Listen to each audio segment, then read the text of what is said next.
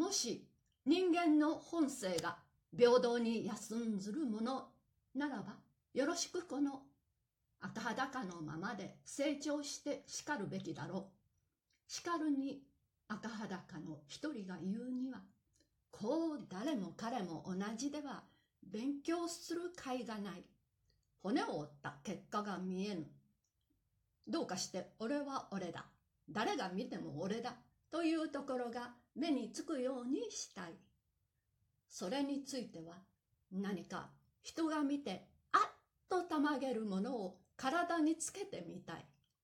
何か工夫はあるまいかと10年間考えてようやく猿股を発明してすぐさまこれを履いてどうだ恐れ入ったろうと祝ってそこいらを歩いた。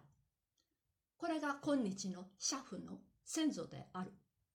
単価なる猿股を発明する。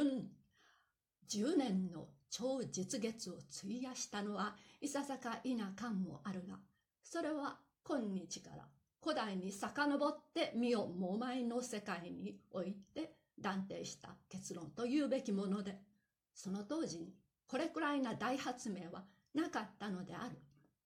デカルトは世は思考す、故に世は存在すという三つ子にでもわかるような真理を考え出すのに十何年かかかったそうだ。すべて考え出すときには骨の折れるものであるから、猿股の発明に10年を費やしたって、シャフの知恵にはできすぎると言わねばなるまい。さあ、猿股ができると世の中で幅の利くのはシャフばかりである。あまりシャフが猿股をつけて天下の王道を我が物顔に王子かっ歩するのを憎らしいと思って、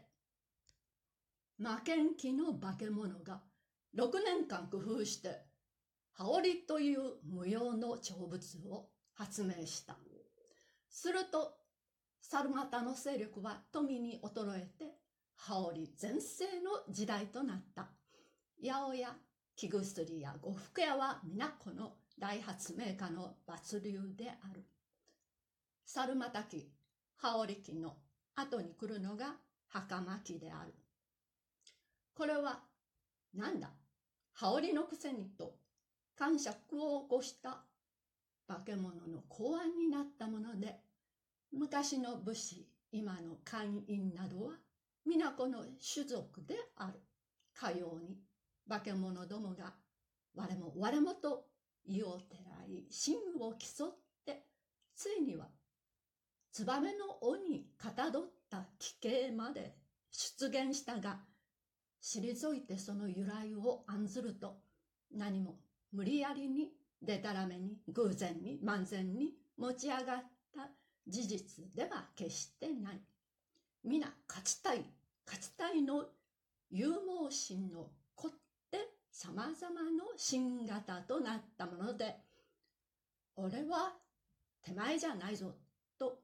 触れて歩く代わりにかぶっているのである。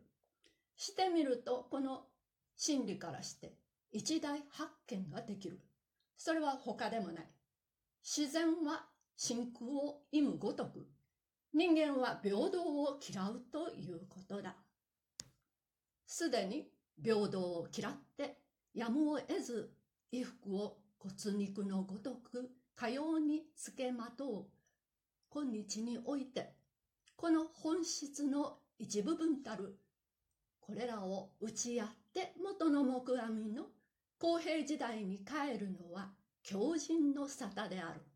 よし、強人の名称を甘んじても帰ることは到底できない。帰った連中を解明人の目から見れば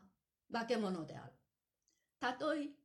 世界何億万の人口を挙げて化け物の息に引きずり下ろしてこれなら平等だろう。みんなが化け物だから恥ずかしいことはないと安心してもやっぱりダメである。世界が化け物になった翌日からまた化け物の競争が始まる。着物をつけて競争ができなければ化け物なりで競争をやる。赤裸は赤裸でどこまでも差別を立ててくる。この点から見ても衣服は到底脱ぐことはできないものになっている。しかるに今我が輩が眼下に見下ろした